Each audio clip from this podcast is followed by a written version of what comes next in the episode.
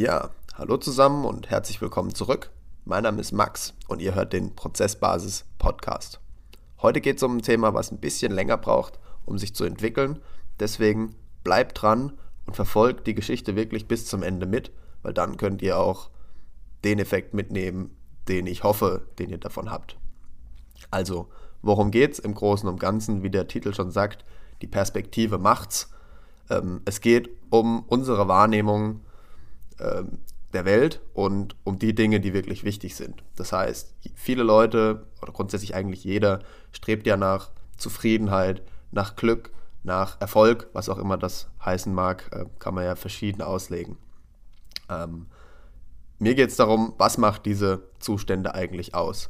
Weil ihr könnt euch denken, hier gibt es jetzt keinen Drei-Schritte-Guide zum Glück oder sonst irgendwas, weil sowas funktioniert einfach nicht. Wenn ihr irgendwelche Clickbait-Artikel seht, irgendwelche Bücher mit 10 Steps to Happiness oder sonst irgendwelche Sachen, dann sind die ganz, ganz oft einfach sehr oberflächlich und eben fassen eigentlich den, die Essenz der Sache überhaupt nicht, sondern geben euch einen möglichen Weg von Dingen, zum Beispiel ja, Mitgefühl oder, oder äh, Compassion oder so, verschiedene Dinge, die man sagt, die dann euch dahin bringen, aber meistens sind es eben nur Ausschnitte, die eben den, das große Bild nicht ähm, fassen können.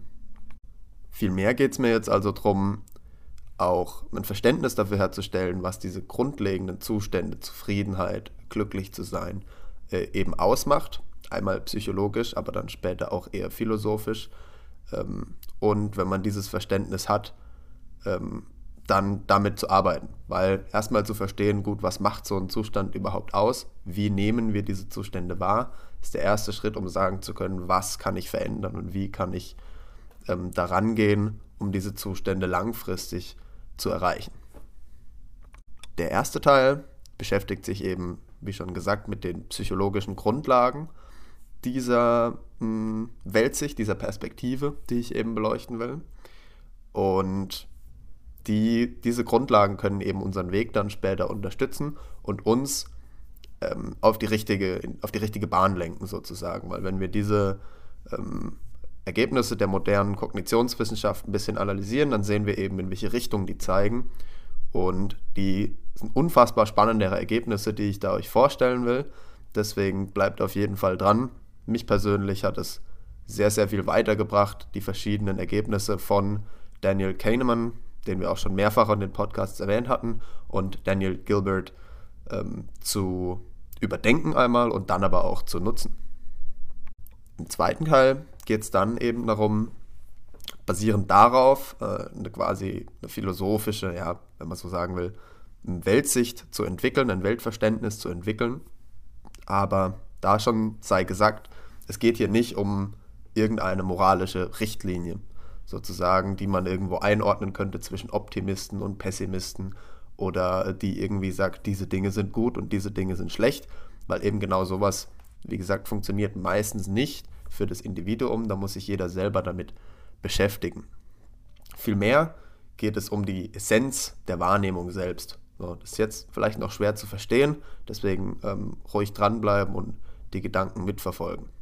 Es geht eben nicht um einzelne Werte, wie Mitgefühl oder Solidarität oder sonst irgendwas.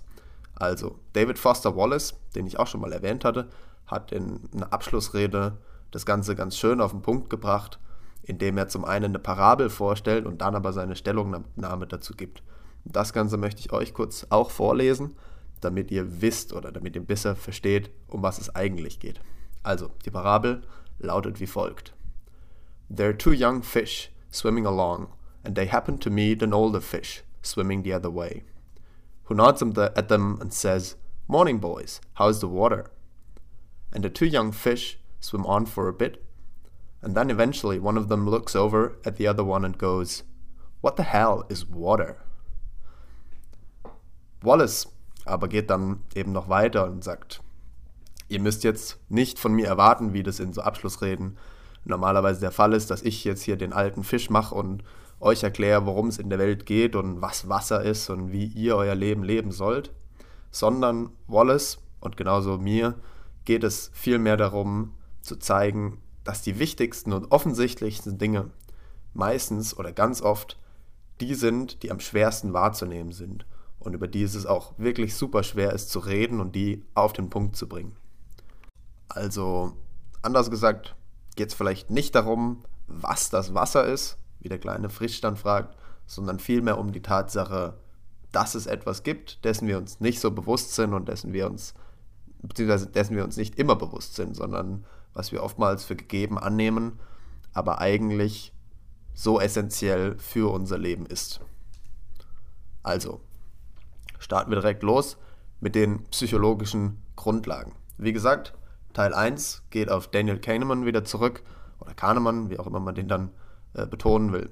Der hat, wie ich auch in anderen Podcasts schon erwähnt hatte, viel über Verzerrung, also äh, systematische Verzerrung der Wahrnehmung ähm, auch erforscht. Aber im jetzigen Fall geht es um ein anderes Konzept, was von ihm stammt, und zwar das Erlebende gegenüber dem Erinnernden selbst. Und das ist super interessant für unsere Überlegung, was Zufriedenheit und Glück angeht, weil Kahnemann im Endeffekt sagt und auch bewiesen hat, dass es zwei verschiedene Arten gibt, wie wir die Welt wahrnehmen. Zum einen ist da die Erlebende, die in dem jetzigen Moment spürt und erlebt eben, das heißt, wir spüren Schmerz oder wir spüren Freude, wir spüren äh, Glück ja, in, in einem bestimmten Moment. Und dann gibt es aber eine andere Sicht, die sich wirklich fundamental unterscheidet, die das Erinnernde selbst ist. Das heißt, wie man sich an Dinge zurückerinnert. Wenn man also ja, einmal das Erlebende selbst hat, von einem Skiurlaub zum Beispiel, dann hat man da enorm viel Spaß und man macht viele verschiedene Dinge, was auch immer aber das Erinnernde selbst hat ein komplett anderes Bild von diesem Skiurlaub, als das Erlebende selbst in dem Verlauf des Urlaubs tatsächlich hatte.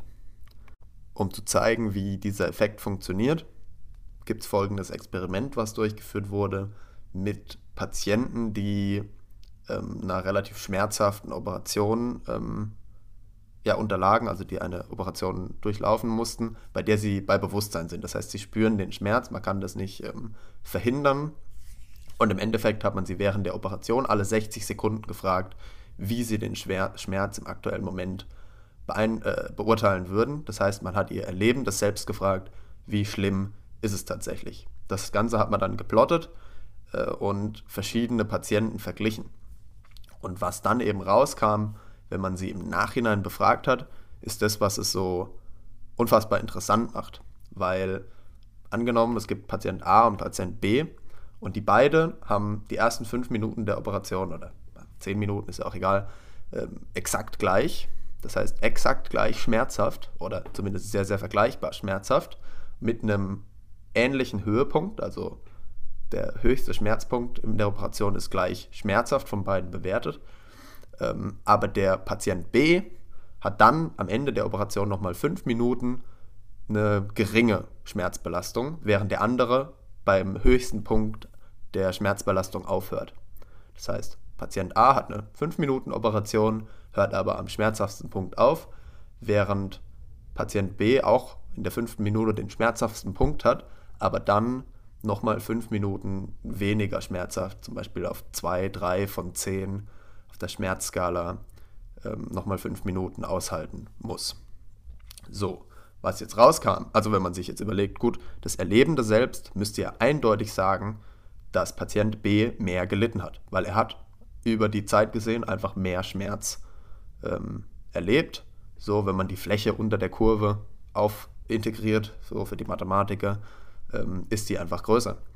Und die Befragung aber äh, nach der Operation und auch sechs Monate nach der Operation hat ergeben, dass die Patienten, die nochmal eine längere Belastung am Ende hatten, also Patient B in unserem Fall, der eine kleine Belastung, aber eine längere Belastung am Ende nochmal zusätzlich hatte, ähm, die Operation im Gesamten positiver eingeschätzt hat als Patient A, obwohl er effektiv mehr Schmerz, Schmerz wahrgenommen hat. Wir sehen also folglich, dass es einen zentralen Unterschied zwischen dem gibt, was wir erleben und dem, an was wir uns erinnern. So, jetzt geht es aber auch darum, dass unser, ähm, unsere Vorstellungskraft ganz oft auf dem aufbaut, an was wir uns erinnern können. Das heißt, wenn wir uns jetzt überlegen, würde ich so eine Operation nochmal machen, hätte ich die Wahl, dann basieren wir das auf unserem erinnernden Selbst, weil wir können uns ja nur an das erinnernde Selbst ja, erinnern, logischerweise. Wir können nicht das erlebende Selbst befragen, wie die Operation wirklich war. Das heißt, Patient B, der eigentlich mehr Schmerz äh, erlebt hat, wird sagen, ähm, er wird die Operation eher nochmal machen als Patient A, der weniger Schmerz effektiv ähm, erlebt hat. Und wie sich das auf eben unsere Urteilskraft und äh, ja, Vorstellung der Zukunft auswirkt, das hat ein anderer Psychologe nochmal analysiert und daraus interessante Schlüsse gezogen. Und das ist eben Daniel Gilbert, der das Ganze einmal in seinem Buch Stumbling on Happiness vorstellt, aber auch in seinem TED Talk, der meine ich heißt Synthesizing, ähm, Synthesizing Happiness, den ihr auch auf YouTube findet. Also super interessant anzuschauen wo die ganze Theorie, die ich euch jetzt vorstellen will, nochmal im Detail erklärt wird.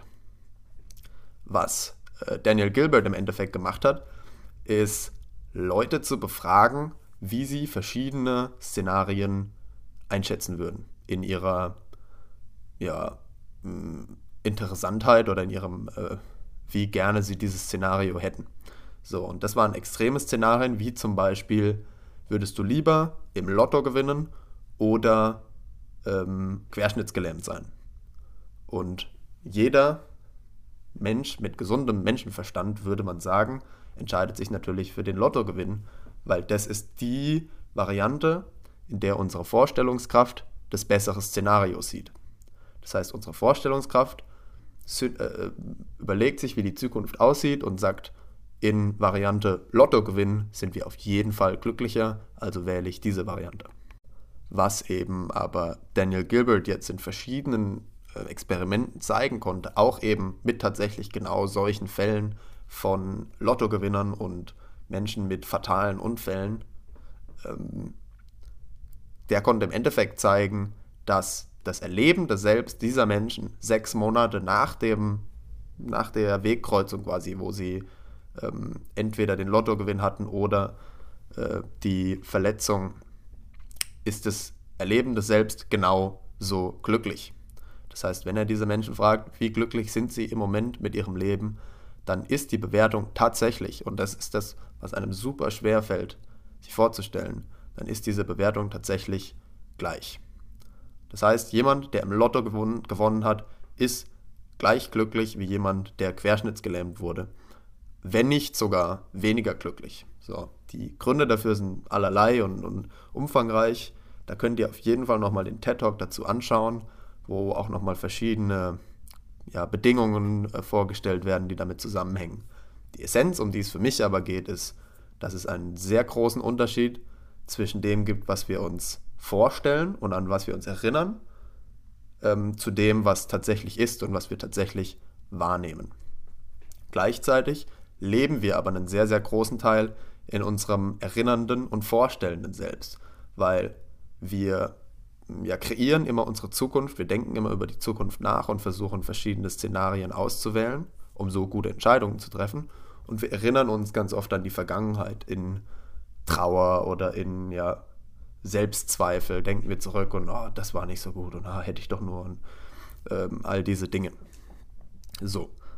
Worauf ich aber hinaus will, ist eben die Tatsache, dass, wie am Anfang schon mal gesagt, unsere Realität vielleicht gar nicht so offensichtlich ist, wie wir sie, äh, für wie wir sie halten, sondern dass unsere Realität viel öfter mal das ist, was wir aus ihr machen.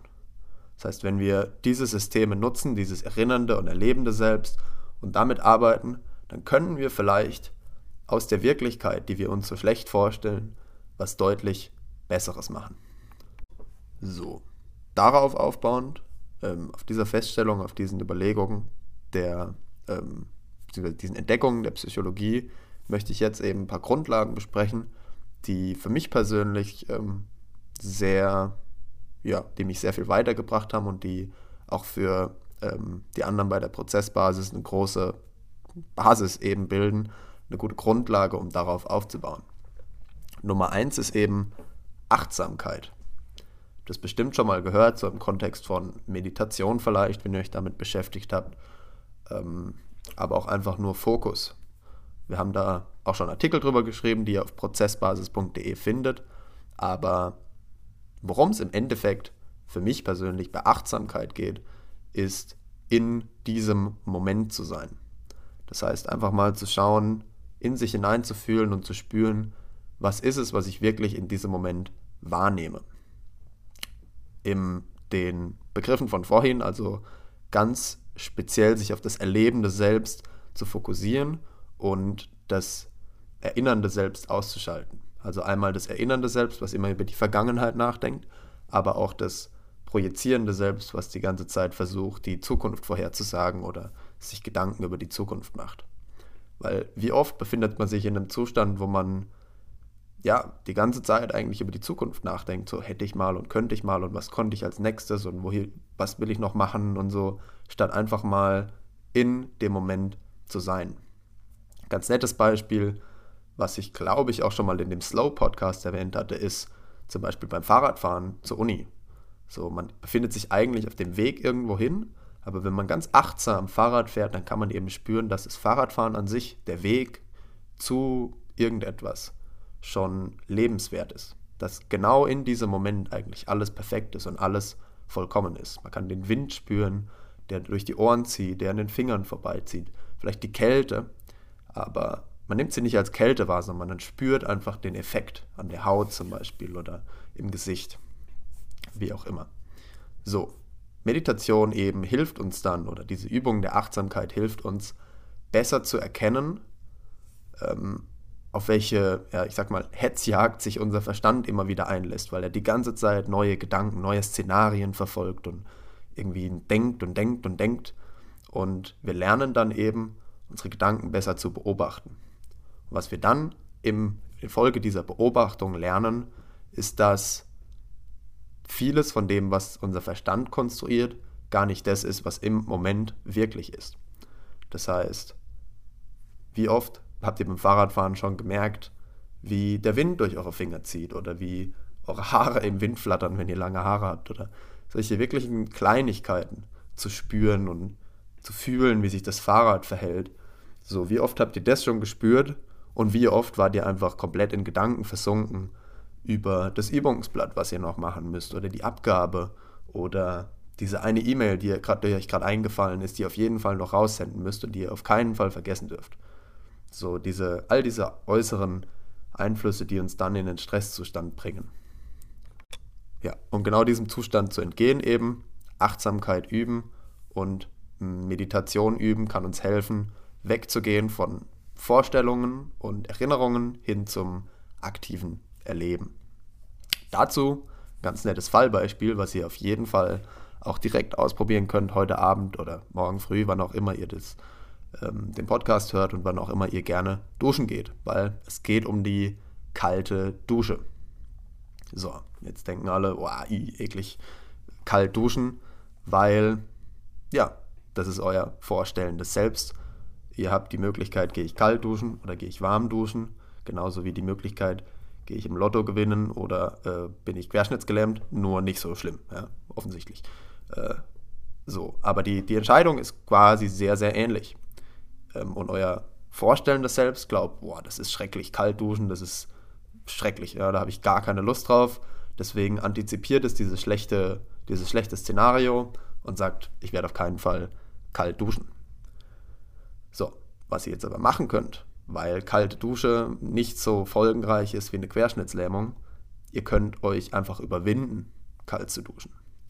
Und was ihr dann merken werdet, wenn ihr euch in dem Moment des Kaltduschens einfach auf die Achtsamkeit fokussiert, versucht zu spüren, wie es tatsächlich ist, dann merkt ihr, dass Kaltduschen eigentlich gar nicht ja, schmerzhaft ist oder dass es gar nicht so eklig ist, sondern es ist ein sehr intensives Gefühl, keine Frage, aber es ist nicht per se schlecht, weil schlecht ist nur das, was ihr euch vorgestellt habt dazu, eure Interpretation quasi des Erlebnisses über das Thema kalt duschen und äh, ein riesiges Feld, was damit zusammenhängt, gibt es äh, früher oder später noch eine ganze Serie von Podcasts, hoffe ich.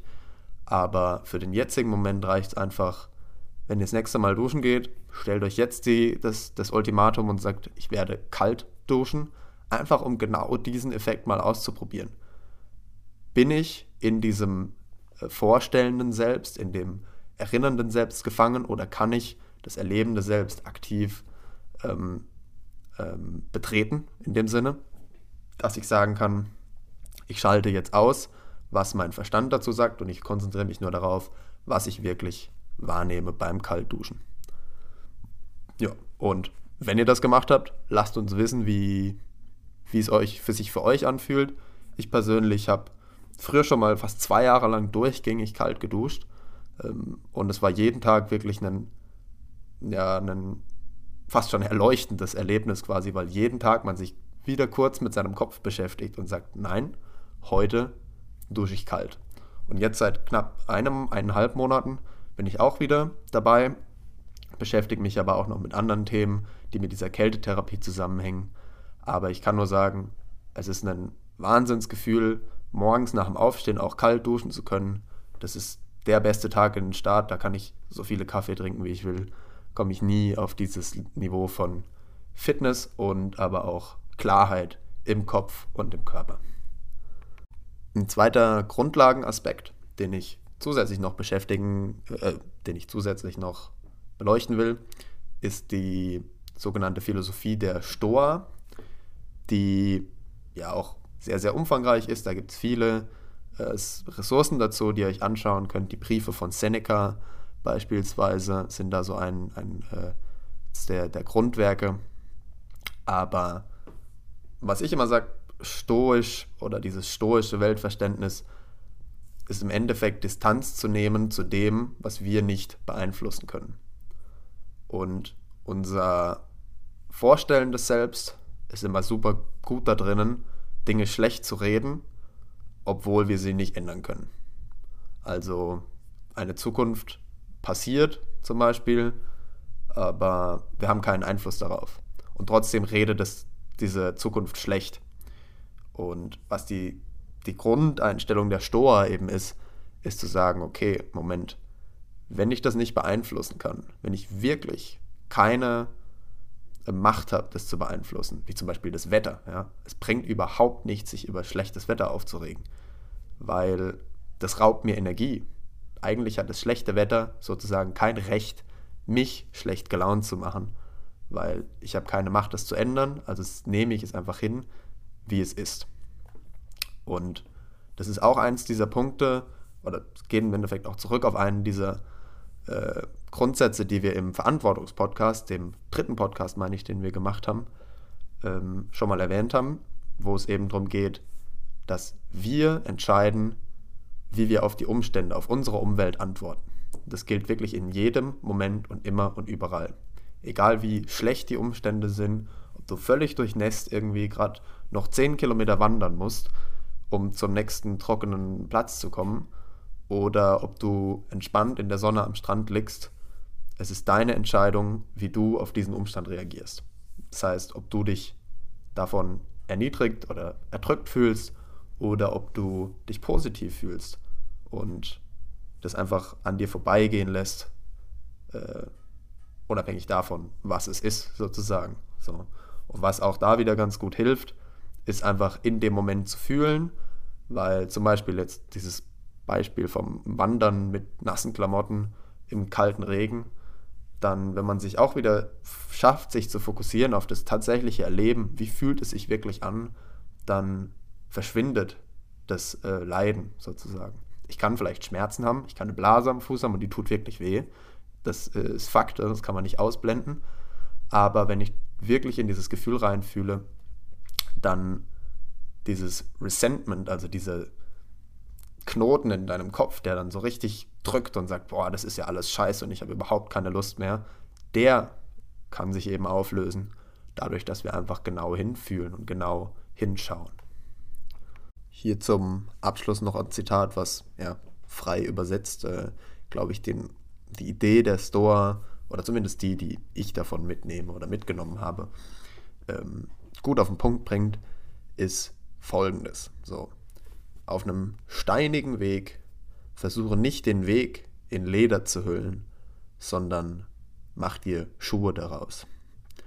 So, geht im Endeffekt darauf zurück, wir sollten nicht versuchen, unsere Umwelt zu beeinflussen und alles so zu dem zu machen, was wir, wie wir es haben wollen, sondern wir sollen das hinnehmen, wie es ist und uns davor schützen, quasi unsere Distanz dazu herstellen.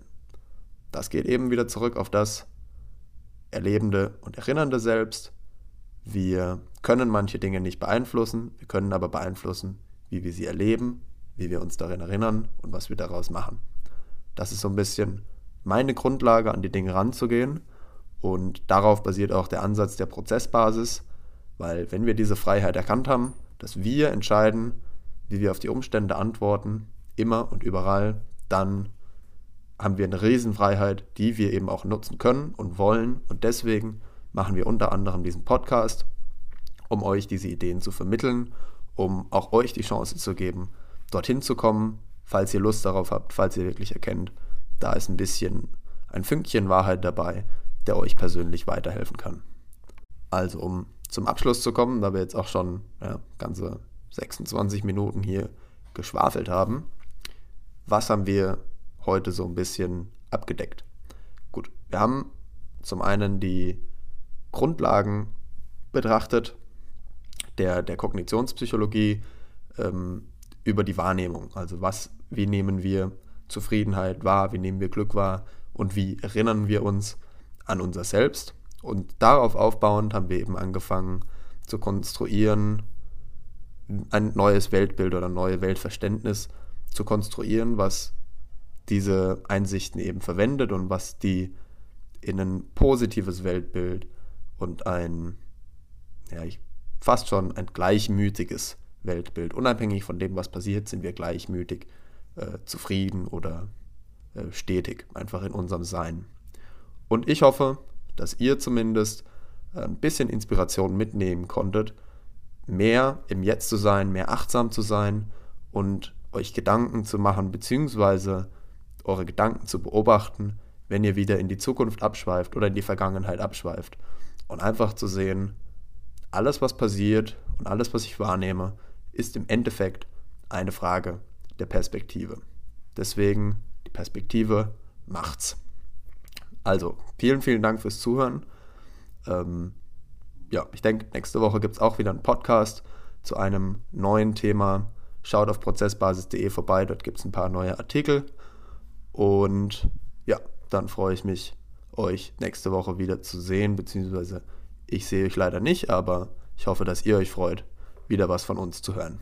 Bis dahin, vielen Dank und tschö mit Ö.